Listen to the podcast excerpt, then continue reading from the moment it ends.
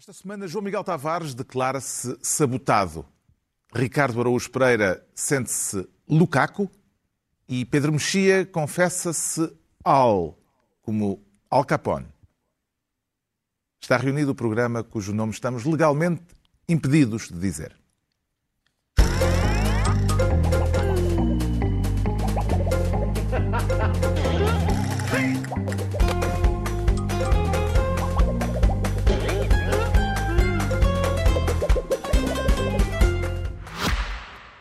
Ora, mais uma semana, não é verdade?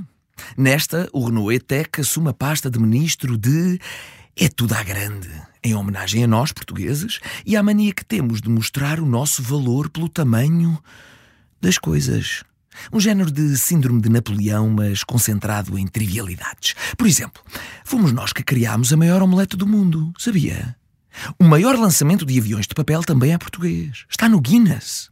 É cá que existe a maior coleção de recordações relacionadas com a princesa Diana. Ah, pois é. E foi na Lagoa da Albufeira que cresceu a maior couve de sempre. Isto não é de nos orgulharmos? Para nós tem de ser tudo à grande, como as peças de arte da Joana Vasconcelos.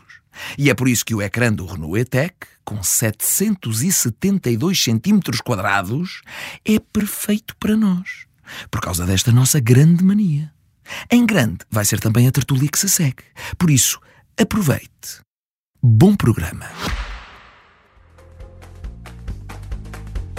Ora viva, sejam bem-vindos. No final de uma semana de grande agitação parlamentar e cheia de revelações, a semana também em que pela primeira vez um antigo presidente dos Estados Unidos foi formalmente acusado de 34 crimes. Havemos falar disso daqui a pouco, mas o prato principal é evidentemente a Comissão Parlamentar de Inquérito à TAP, que vai ocupar boa parte desta nossa reunião, hoje com duas presenças à distância. O Pedro Mexia e o Ricardo Araújo Pereira deixaram-me sós aqui no estúdio com o João Miguel Tavares. Isto, isto por acaso está com um certo cheirinho a Covid-19, não é? Parece está, está tudo distanciamento social. Mas apesar disso, a reunião é pública, embora o Ricardo Araújo Pereira queira assumir a pasta de Ministro da reunião secreta e por videochamada, mais ou menos como esta. Terá sido tão produtiva como aquela que vamos ter aqui. Ricardo, a reunião de que quer falar? Oh, Carlos, eu acho que foi muito mais. Muito mais. Não só porque as nossas não costumam ser produtivas de todo, mas porque esta, esta foi, portanto, foi uma. Estamos a falar do seguinte: de uma reunião que precedeu e preparou a ida da CEO da TAP à, à Comissão Parlamentar de Inquérito, aliás, ao Parlamento da primeira vez, ou seja, ainda Justamente, estamos janeiro. a falar daquela reunião que houve na véspera da primeira audição parlamentar, eh, a Christine eh, Weidner, em janeiro, uma reunião Exato. em que estiveram a própria CEO, elementos de dois gabinetes ministeriais e pelo menos um deputado do PS. Como é que vê Ricardo Araújo Pereira esta iniciativa eh, de que até agora ainda ninguém assumiu claramente a paternidade. Não assumiram paternidade, mas dizem isto é normal, as pessoas reúnem antes, as pessoas reúnem antes, mas com o inquirido. Com o inquirido, reúnem antes com o inquirido. Eu isso não sabia, não sabia que isso acontecia. Isto foi, a maneira como eu vejo, respondendo à sua pergunta, Carlos, é eu vejo isto como um ensaio geral.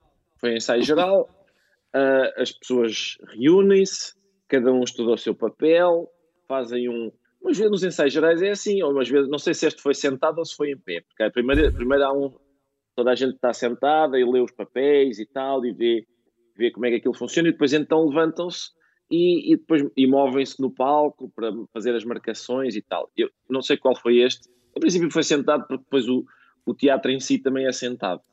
O Mas ministro João Galamba garante que a reunião aconteceu a pedido da própria CEO da TAP. Sim, exatamente. Ele, ele uh, diz que a iniciativa veio dela, mas o certo é que ele aceitou, não é? A ser, mesmo isso sendo, mesmo isso sendo verdade, o certo é que o governo disse: está bem, está bem, vamos então fazer um ensaio geral. Para, eu só tenho pena que eles não tenham chamado ensaio geral, porque eu gostava de saber que no dia seguinte estava a assistir a uma peça de teatro. Eu gostava de saber, para, eu gosto de apreciar se os atores estão bem, talvez até pagar bilhete, não me importa, não me importava ter feito isso, mas gostava de saber para, para avaliar já, se. o, o, preço do bilhete já está incluído na conta. É, é capaz. É já pagaste o preço do bilhete, é verdade. Sim, já, já, já. 3,2 mil milhões, parece-te um bom preço para um bilhete? Sim, é, é, sabes que o teatro, a, a, cultura custa dinheiro e não, não podes pôr um preço na cultura. O PSD, entretanto, já requereu à Comissão Parlamentar de Transparência que avalie a situação. Uh, considera o PSD que a presença de um deputado socialista na reunião, o mesmo deputado que no dia seguinte esteve na audição à CEO a fazer-lhe perguntas, que essa presença configura uma situação de conflito de interesses. Vê aqui um problema ético, Pedro Mexia, ou apenas uma forma de partilha de informações, para usar a expressão do deputado em causa, o deputado uh, uh, socialista? Bom, há aqui coisas que podem ser nebulosas, mas depois há coisas clarinhas. É nebuloso, pode ser nebuloso quem é que convocou, uh, que é que se falou, etc. Mas há duas coisas que são clarinhas. Uma delas é que foi uma reunião na véspera da audição parlamentar, o que já sugere que uh, não foi apenas uma partilha de informação, bela expressão, mas uh, uh, talvez industriar as respostas dadas à audição. Mas se isso ainda pode ser com uma grande tolerância democrática compreensível, repito, com uma grande tolerância democrática, o que não há tolerância que, que, que permita é que uma pessoa que vai no dia seguinte escrutinar uh, alguém no Parlamento esteja na véspera numa reunião de preparação desse escrutínio. Isso é a não ser que seja um heterónimo, não é? Que o, o, não, mas não é da Não, Como? era o, só ser heterónimo, porque era, era o Carlos Perreira. A senhora e eu chamou-lhe Carlos ser um heterónimo. Ora, aí, aí não há escapatória possível. Não, é, não, não há maneira nenhuma de jogar com as palavras e achar admissível que uma pessoa que escrutina prepare. Eh, não, não dá, não, não, não, há. Tudo o resto pode ser.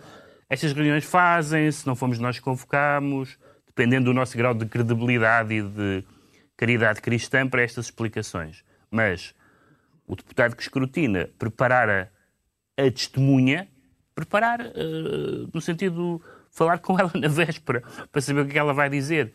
E depois, no dia seguinte, evidentemente, fazer perguntas muito pertinentes e muito uh, agudas uh, preparadas de véspera. Isso não tem justificação possível. Aliás, uh, o deputado do PS, quando lhe foi perguntado como é que foi a reunião, quem convocou, ele disse: perguntem à minha secretária. Que também é uma forma interessante de apurar responsabilidades por parte de um deputado da nação. A minha secretária é que sabe.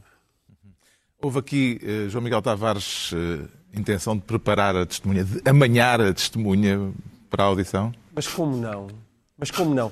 Às vezes eh, a linguagem não verbal. O, o como não é se tomarmos em conta que o, eh, se levarmos eh, em linha de conta a informação do ministro João Galamba, que foi a própria CEO que quis falar com aquelas pessoas, com os membros dos dois gabinetes ministeriais Uhum. e com o deputado Carlos eu, Pereira. Acho, eu, bom, eu acho que João Galamba, só para ser clarinho, porque aquilo que se passou uh, esta semana não deve ser levado na audição da TAP, não deve ser levado, eu acho, com a leveza habitual. Portanto, só para, para clarificar, eu acho que João Galamba está a mentir com os dentes todos. Acho que Ana Catarina Mendes está a mentir com os dentes todos. Acho que Carlos Pereira está a mentir com os dentes todos. E acho importante que nestas alturas as pessoas, pelo menos que... Oh, que, que, quem olha para o fenómeno político tenha também capacidade para dizer: olha, senhores, vocês estão-nos a esfregar uma quantidade de mentiras na cara e isso não, é não é aceitável, sobretudo porque há um histórico, há um histórico destas pessoas que nos mentiram muito durante muito tempo e não acho aceitável que nos continuem a mentir atualmente.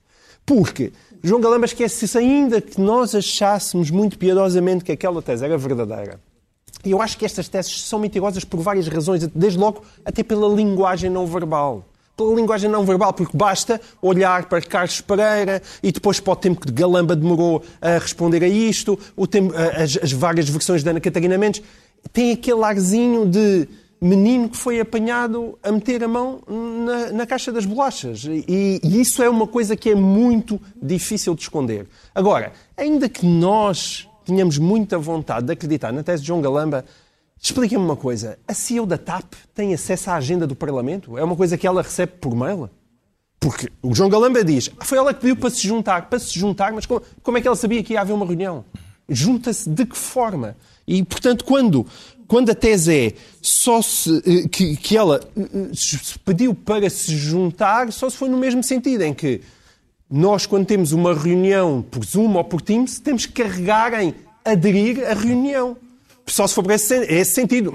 Se calhar o, o Ricardo Araújo Pereira, que está longe e está a fazer esta, esta reunião numa plataforma, provavelmente também pediu para aderir a esta reunião. Só se foi nesse sentido. Pediste para aderir, Ricardo? Se calhar pediste.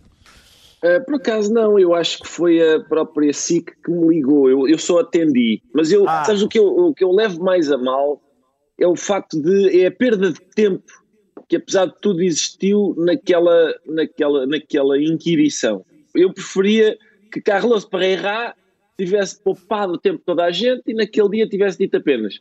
Agora pedia-lhe a resposta à pergunta número 3, por favor. Muito bem. Agora à número 7. Até certo. porque em tribunal sim, sim. É, convém esclarecer as pessoas que isto, em tribunal isto é proibidíssimo. É? Pode-se dizer que aquilo não foi uma comissão, foi só uma audição, mas tendo em conta o que estava em causa, não parece que as diferenças fossem muito grandes. Em tribunal é, é proibido instruir testemunhas. Os advogados não podem fazer isso. Há um outro caso uh, que o João Miguel Tavares se quer referir, o caso de uma outra reunião que levanta questões, mas para o abordarmos teremos de dar atenção a um momento particular da inquirição à CEO da TAP. A pergunta é do deputado Bernardo Blanco, da Iniciativa Liberal.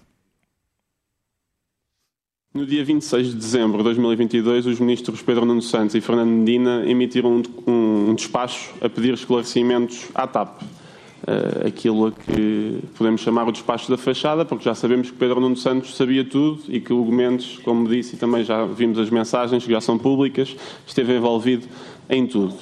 Pela hora do almoço, a TAP uh, foi informada, a comunicação social também foi informada desse despacho e à tarde começou o processo da TAP de responder a esse despacho e às 6h45 há também uma nota de calendário chamado Despacho uh, Discussion com a CEO, o, o, seu advogado da altura, Manuela Simões, Manuel Beja, Hugo Mendes, o secretário de Estado, para decidirem como vão responder ao, ao mesmo. E durante essa tarde e pela noite vão editando um documento e enviando várias alterações, incluindo sugestões do próprio secretário de Estado. Por isso que eu pergunto é, o Governo pede esclarecimentos à TAP, e depois o próprio secretário de Estado do Governo está a responder aos esclarecimentos que o seu ministro pediu publicamente. É isto, se eu entendi bem. Senhora Engenheira, para responder.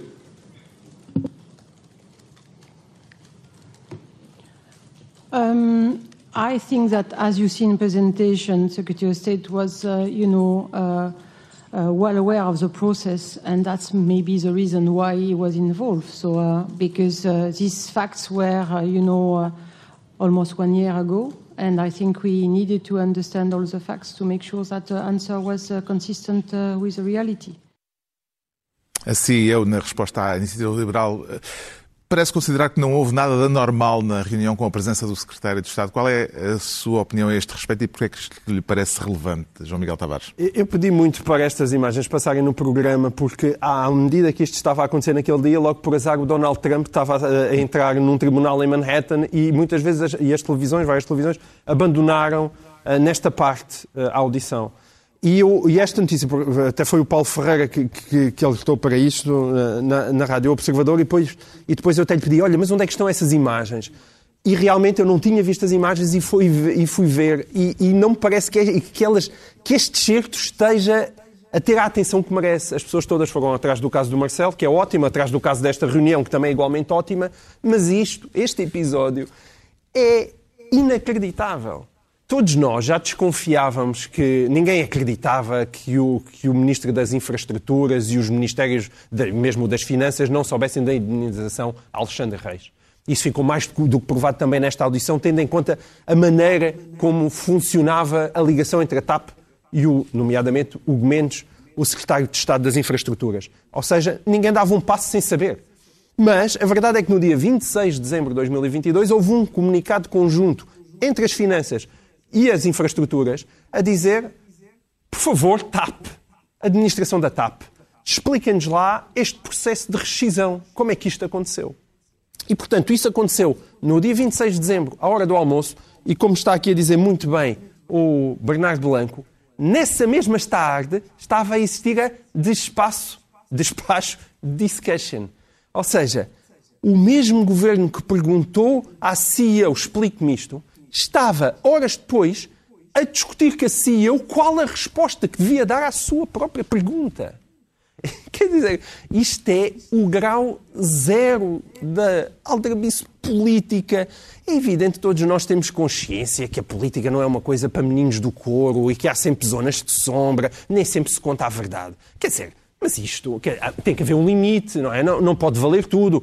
E abaixo disto, não sei quão mais é possível descer. Vê aqui um paralelismo, Ricardo Araújo Pereira, entre esta situação eh, e a situação de amanhar a testemunha, de preparar a testemunha de que falámos anteriormente. Eh, vê aqui alguma Sim. coisa em comum? Sim, parece-me, parecem-me práticas semelhantes, embora eu, o, que, o que me parece que é importante salientar aqui é o facto de termos todos percebido porque é que o João Miguel Tavares gosta muito das prestações deste deputado da Iniciativa Liberal, porque ele não só é da Iniciativa Liberal, como também não diz os erros, quer dizer, assim, é realmente uma pessoa Claro, assim, uma pessoa já... revê-se no seu. É, uma pessoa pensa, este, este deputado representa-me. Claro tu já sim. reparaste que todas as pessoas que têm esta deficiência na fala, do modo geral, são pessoas extremamente inteligentes, Ricardo?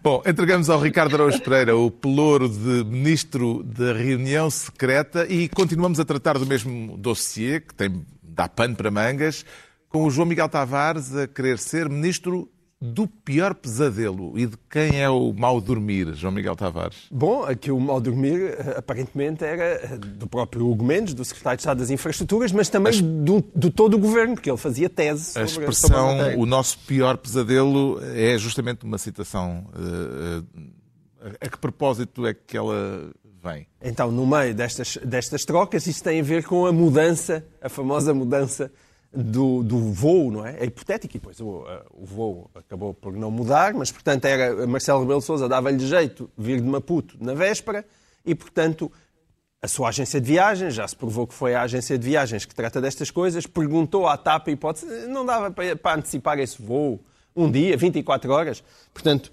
lixando a vida, evidentemente, de 200 e tal pessoas para o Presidente da República poder vir uh, mais cedo isto, este pedido chegou à CEO, logo isso para mim é muito significativo. Quer dizer, uma mulher que devia estar preocupada em salvar a TAP, pelos vistos, tinha que arranjar tempo para decidir as marcações de agenda do Presidente da República. E depois, como se não bastasse chatear a CEO, a CEO foi chatear o Mendes a dizer a, minha tendência seria dizer que não, mas tendo em conta que é o Presidente da República, e o Mendes responde, a minha tendência seria dizer que sim. Hum? O que é?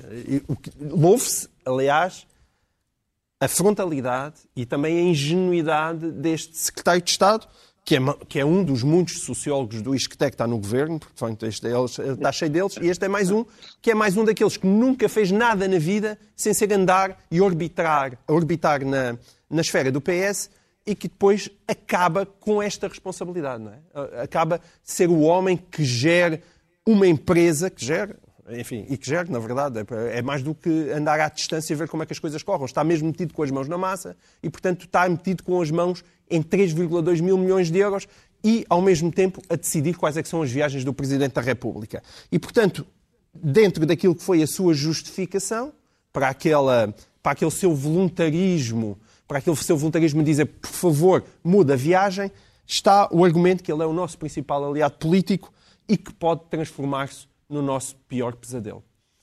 Marcelo Rebelo de Sousa aparentemente não gostou muito. Isso parece-lhe um cumprimento uh, governamental em relação ao Presidente ou, pelo contrário, uh, carrega qualquer coisa de problemático e insultuoso? Ou seja, Marcelo terá ficado, uh, vamos fazer adivinhação e especulação.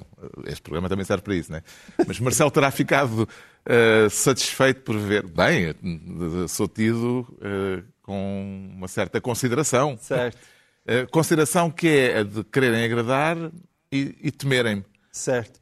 E, quer dizer, eu acho que Marcelo não deve ter ficado muito contente de ver uma coisa daquela exposta daquela maneira. Não aquilo que o Mendes verbaliza é aquilo que todos os portugueses desconfiam há muito tempo. E é bastante visível que tem sido aquele procedimento uh, do Presidente da República. Agora, escarrapachar isso no mail por parte de um secretário de Estado, dizer as coisas com este tipo de transparência.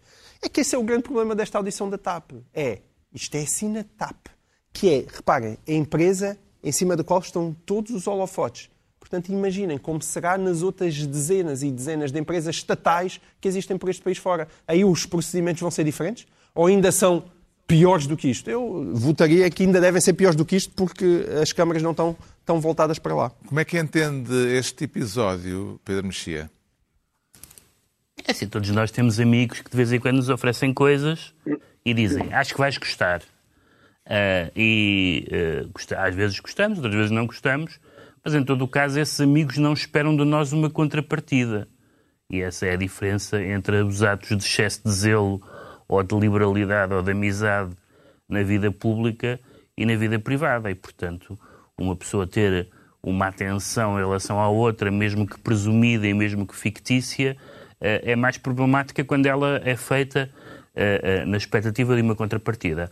Além do mais, como já disseram, há, há o facto de antecipar, antecipar um voo para uma pessoa, estragando o voo a 200 pessoas, ou lá quantos eram os passageiros uh, desse voo. E, portanto, não me parece, não sei, se é do, não sei se é do interesse público, mas é, certamente não era do interesse do público, nomeadamente do público que poderia eventualmente ficar sem o, sem o, o voo que tinha, que tinha comprado. E, portanto, parece-me todo, toda, uma, toda uma, uma gestão bastante bastante trapalhona e bastante arfante, digamos assim, desta questão.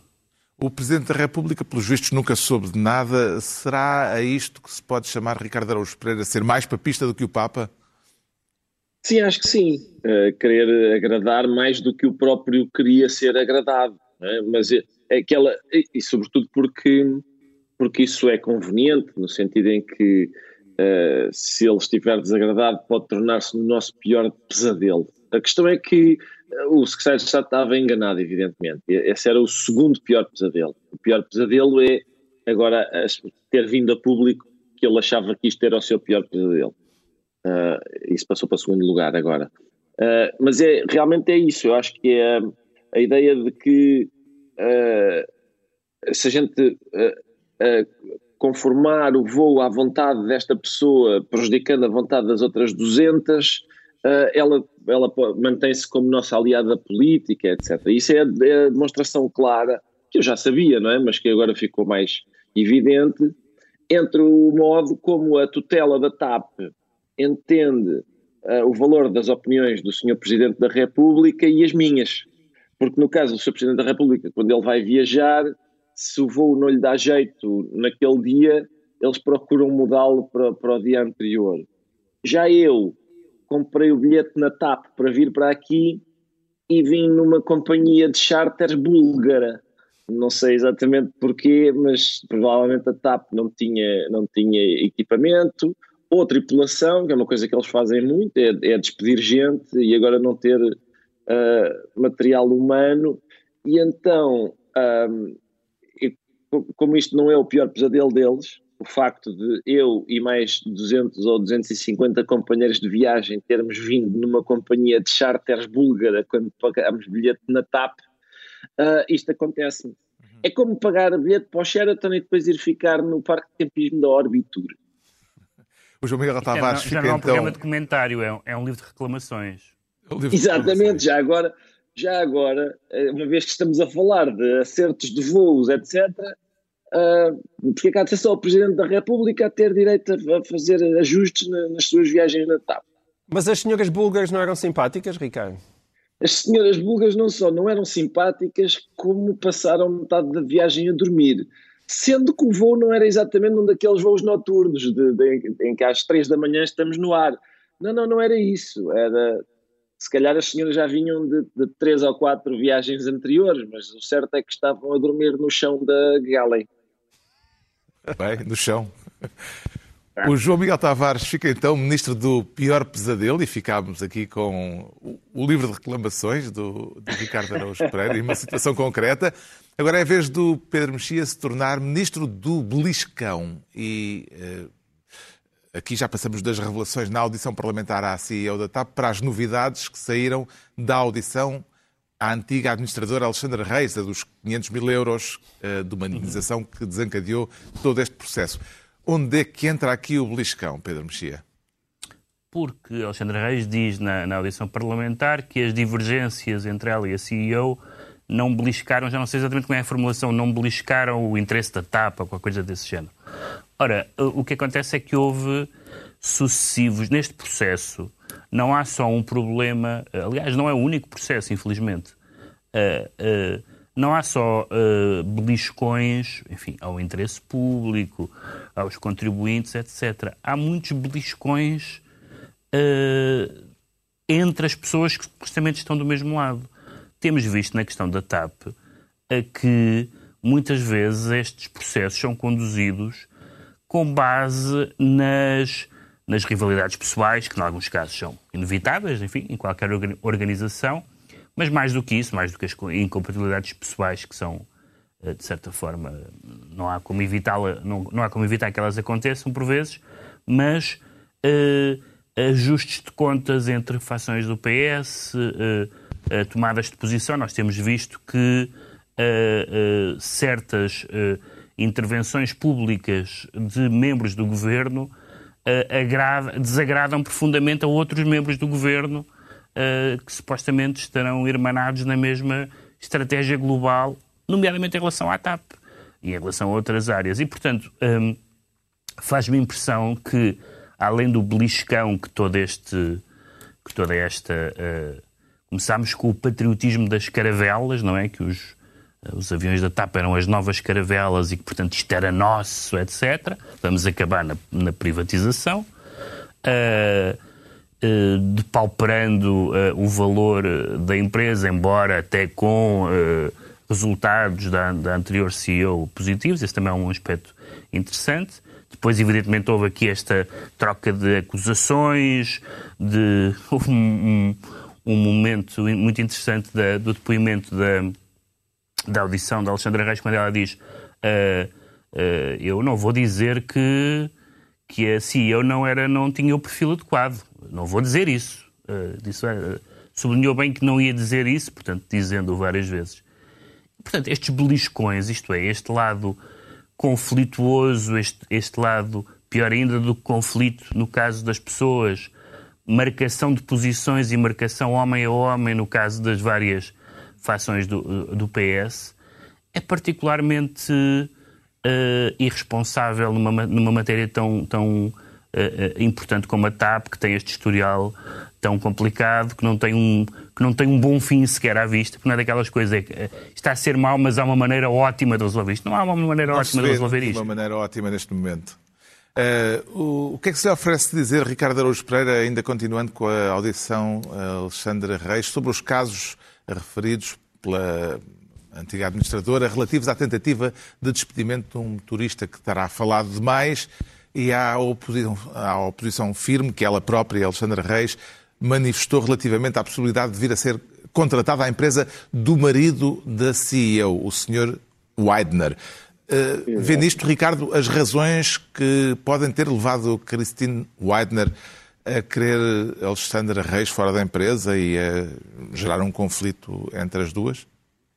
Sim, mas antes disso, Carlos, vejo nisto mais uma demonstração de que o FMI de Zé Mário Branco é quase sempre a ilustração do, da vida pública portuguesa. Há sempre uma parte do FMI que explica isto. Neste caso, a parte do FMI que explica o que aconteceu é aquela em que o José Mário Branco diz: entretente, filho, entretente. O delegado sindical trata da saúde aos administradores, entretente, que o, o Ministro do Trabalho trata da saúde ao delegado sindical, entretente, que a oposição parlamentar trata da saúde ao Ministro do Trabalho Entretanto, que o IANES trata da saúde à oposição parlamentar. E foi isso. O que aconteceu foi, portanto, os deputados, fazendo perguntas incómodas sobre a indenização da Alexandra Reis, trataram da saúde da Alexandra Reis. A Alexandra Reis, contando alguns desses episódios meio embaraçosos para a CEO, tratou da saúde à CEO.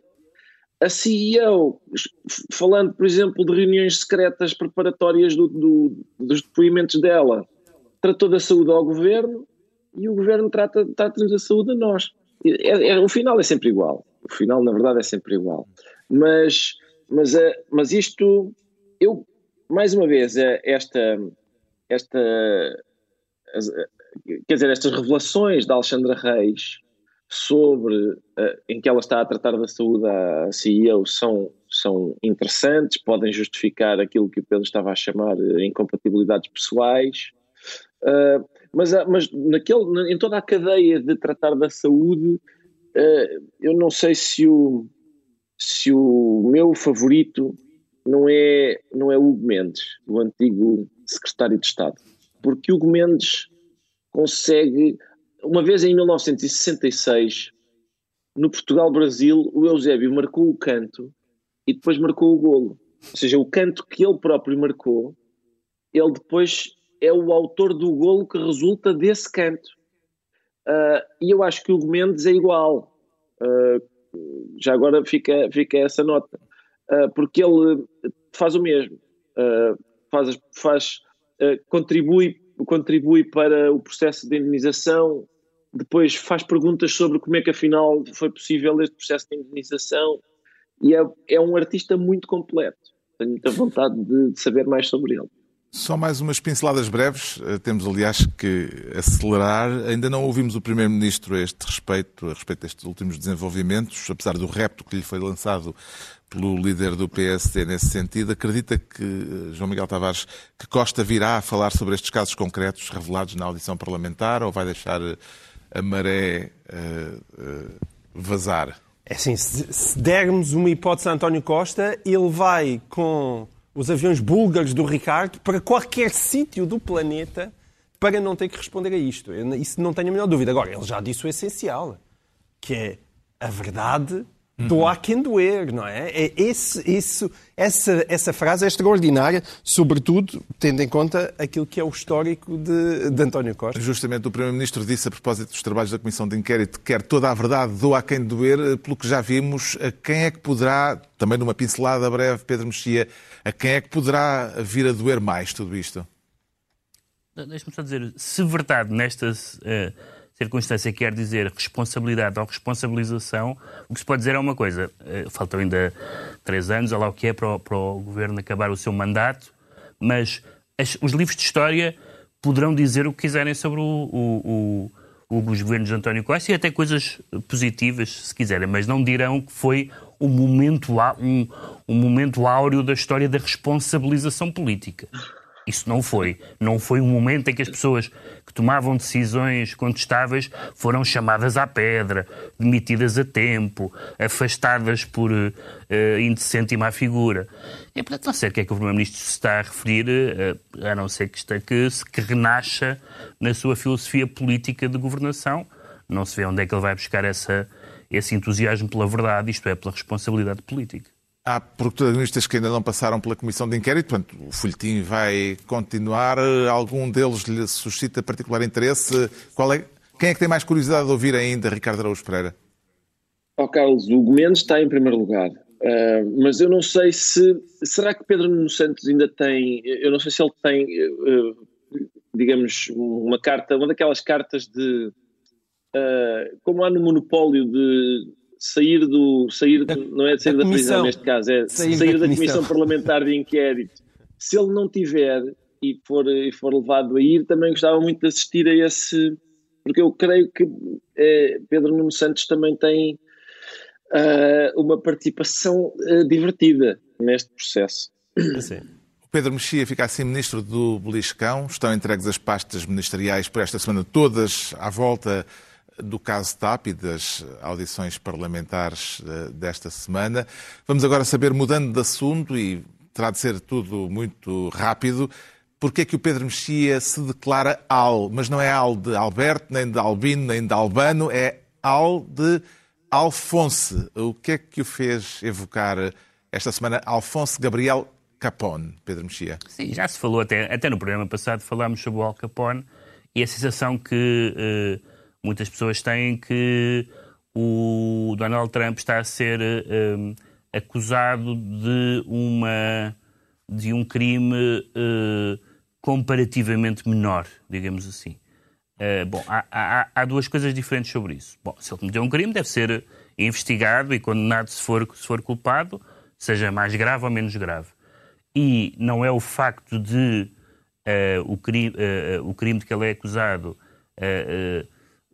o, poder beneficiar, como aliás vimos, que beneficiou em termos de salto nas sondagens das, das primárias republicanas e aumento dos donativos, isso também não é um bom critério para não, para não avançar com essa investigação. Mas estamos a falar de uh, dinheiro para mandar calar uma senhora com quem ele alegadamente teve um caso, dinheiro que veio da campanha e que, portanto, implica falsificação de, de documentos e que implica desvio de, de, de dinheiros e que implica, uh, no fundo, mentir aos americanos na autoapresentação da sua vida, etc. Mas se nós pensarmos que Donald Trump é pelo menos suspeito de ter uh, tentado arranjar uh, fraudulentamente os votos que lhe faltam na Geórgia. E certamente culpado, aqui não há possibilidade, honestamente, de brincar com as palavras, certamente culpado de ser o autor moral do ataque ao Capitólio,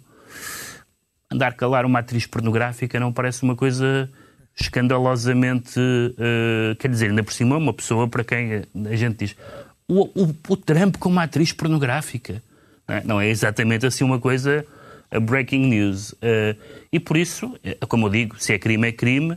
Uh, seria mais uh, proveitoso para a América que o Donald, o Donald Trump pudesse ser acusado e condenado, se for culpado, de coisas muito mais graves e muito mais corrosivas da, da, da política americana, como essas duas que eu, que eu citei.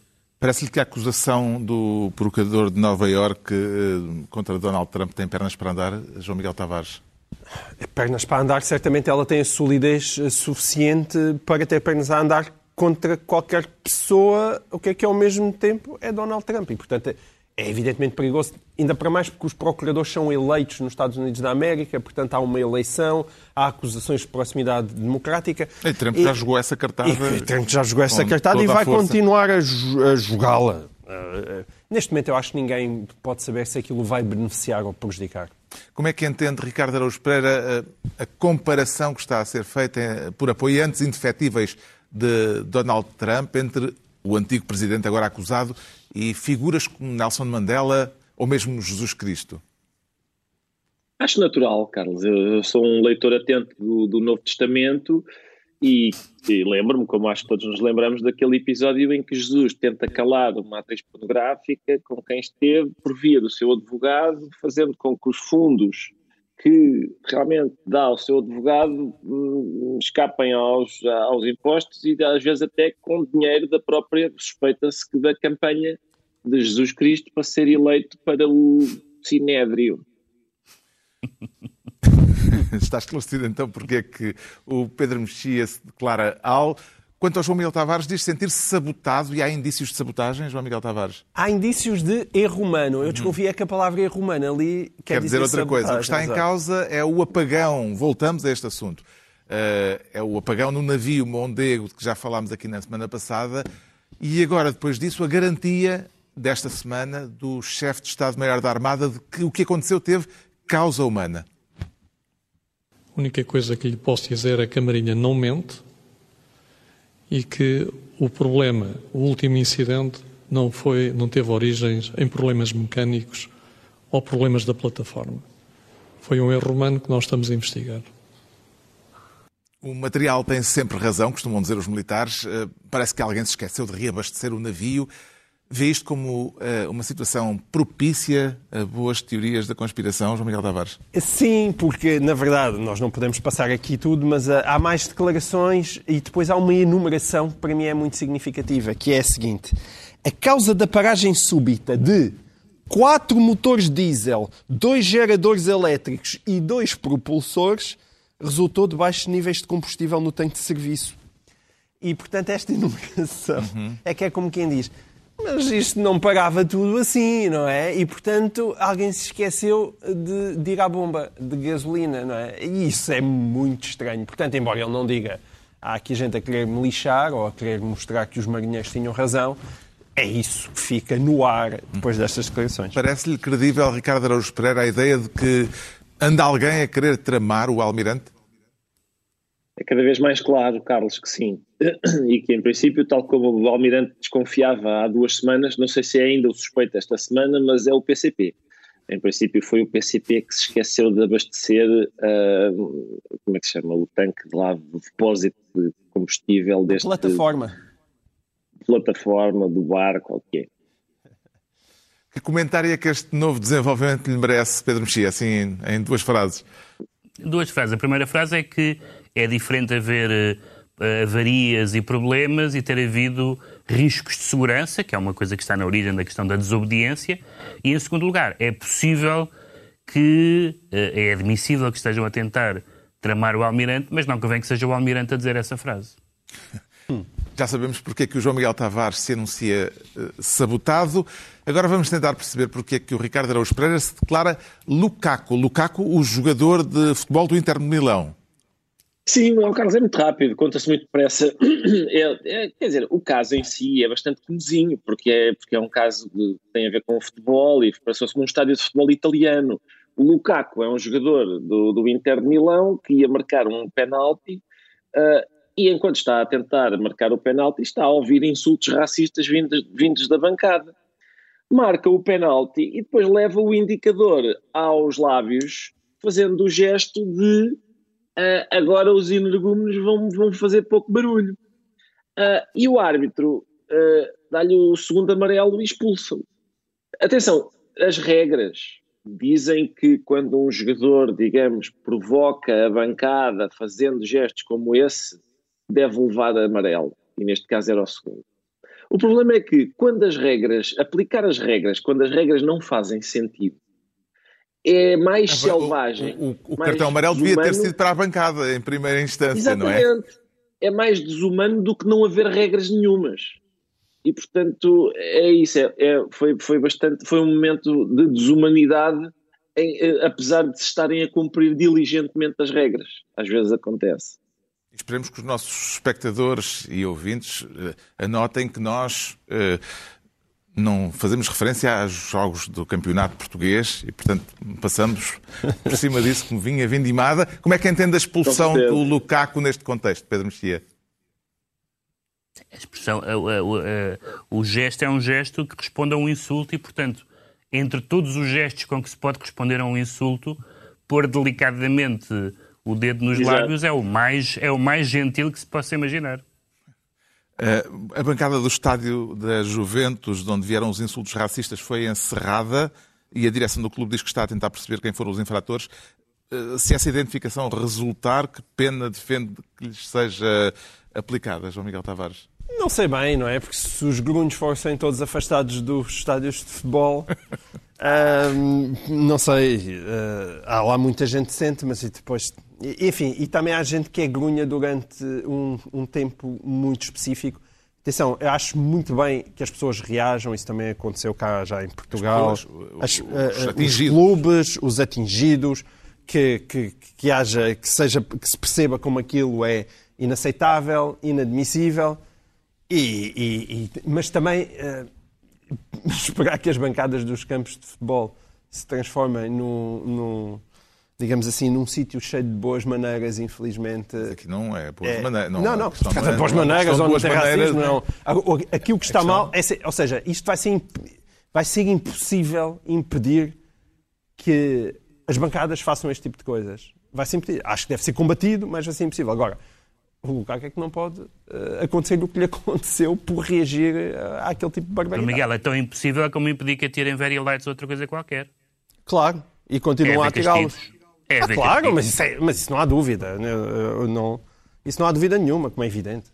Estou a dizer que continuam a atirar, continuam Sim, a atirar claro. very lights, continuam a ser racistas, continuam a insultar a mãe do árbitro. Eu só estou a dizer que é para não se ter a esperança que algum dia isso aconteça. Porque vai continuar sempre a acontecer, infelizmente. Chegamos à altura dos livros e esta semana eu trago poesia, a geração de poetas beat. O termo foi usado inicialmente pelo escritor Jack Kerouac e passou a designar um movimento literário inconformista e, na altura, rebelde, a seguir à Segunda Guerra Mundial, nos anos 50 do século passado. Entre as figuras que mais se destacaram na poesia beat estão nomes como Lawrence Ferlinghetti, que foi o dinamizador eh, do grupo, eh, também como editor, eh, não só como poeta, e também como livreiro, na famosa livraria City Lights de São Francisco. Outro nome importante é o de Frank O'Hara. Eh, talvez o mais emblemático seja Allen Ginsberg, que chegou, aliás, a ter uh, problemas judiciais por causa de um poema publicado uh, pela editora de Ferlinghetti. Estes e outros poetas são uma dezena ao todo, estão reunidos nesta antologia breve. É uma pequena seleção de poemas com a tradução e apresentação de Adolfo Luxúria Canibal, que é também o responsável pelas introduções eh, valiosas a cada um dos autores aqui representados. Vale a pena para quem quiser ter uma panorâmica desta geração de poetas norte-americanos. Beat é uma edição da do lado esquerdo. O João Miguel Tavares propõe um livro sobre a pesca da sardinha. Sim, eu gosto de trazer de vez em quando livros eh, improváveis que eu encontro por aí nas, nas livrarias e este é, o, é o caso, Sardinha, o Sem Fim da, da Pesca do Cerco, de Helder Luiz. É, o Helder Luiz fotografa, escreve, também desenhou o próprio livro. E, e, e, este livro é uma consequência de uma residência artística que foi apoiada pela Câmara da Póvoa do Varzim e é, de facto, um livro muito completo e fascinante sobre uh, aquilo que o Álvaro Garrido, no prefácio, chama a pesca das pescas uh, do mar português. Um, há uma tradição muito nobre e antiga de livros sobre a pesca uh, na literatura portuguesa e há até um, um clássico de um, de um, estrangeiro, o Alain Villiers, chamado A Campanha do Arcos, e, e é, é interessante perceber que, embora hoje em dia a pesca esteja muito fora dos nossos radares, ela continua a acontecer e que haja gente que se dedica a ela e que a documenta com o, o brilhantismo do que o Helder Luís faz neste livro. O Pedro Mexia traz-nos ficção científica de pendor filosófico. Sim, sim, de pendor muito filosófico mesmo. É, é um livro do Stanislav Lem, uh, uh, que é autor de um romance muito conhecido chamado Solaris, que é também sobre este tema. O Solaris é de 61 e este livro é de 68. A Voz do Dono, editado pela Antígona, e que é sobre o mesmo tema do Solaris, que é sobre uh, a inteligência alienígena. Uh, é um grupo de cientistas que está a tentar descodificar uma mensagem vinda do espaço. Uh, e é um, é um romance filosófico, é um romance muito denso, em que esse grupo de académicos, de intelectuais, ao tentarem descodificar o que é que pessoas de, outra, de, outros, de outro planeta ou de outra dimensão do cosmos nos querem dizer, um, faz as perguntas que nós fazemos sobre nós próprios, que é o que é que isto quer dizer, o que é que isto significa, para onde é que isto vai, e portanto há desde filosofia, biologia, física, metafísica, todas as perguntas que nós fazemos na história do pensamento ocidental estão neste livro de ficção científica. O Ricardo Araújo Pereira recomenda um ensaio de Jorge Sena publicado agora pela primeira vez de forma autónoma. Exato, oh, Carlos, chamou-lhe ensaio e é, na verdade, mas isto que estamos aqui a ver é um verbete de um dicionário. É, o, que, o que se passa é o Jorge de Sena escreveu um verbete amor para o grande dicionário da literatura portuguesa e teoria, teoria literária. A questão é que o verbete tem 100 páginas.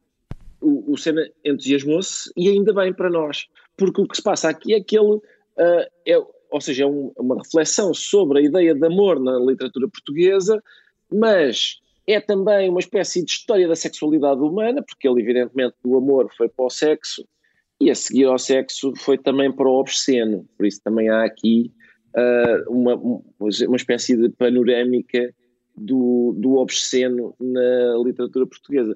Tudo coisas que me, entre, entre literatura amor, obsceno e sexo, talvez a que eu gosto menos seja o amor, veja bem, mas, mas estão aqui todas, está aqui tudo.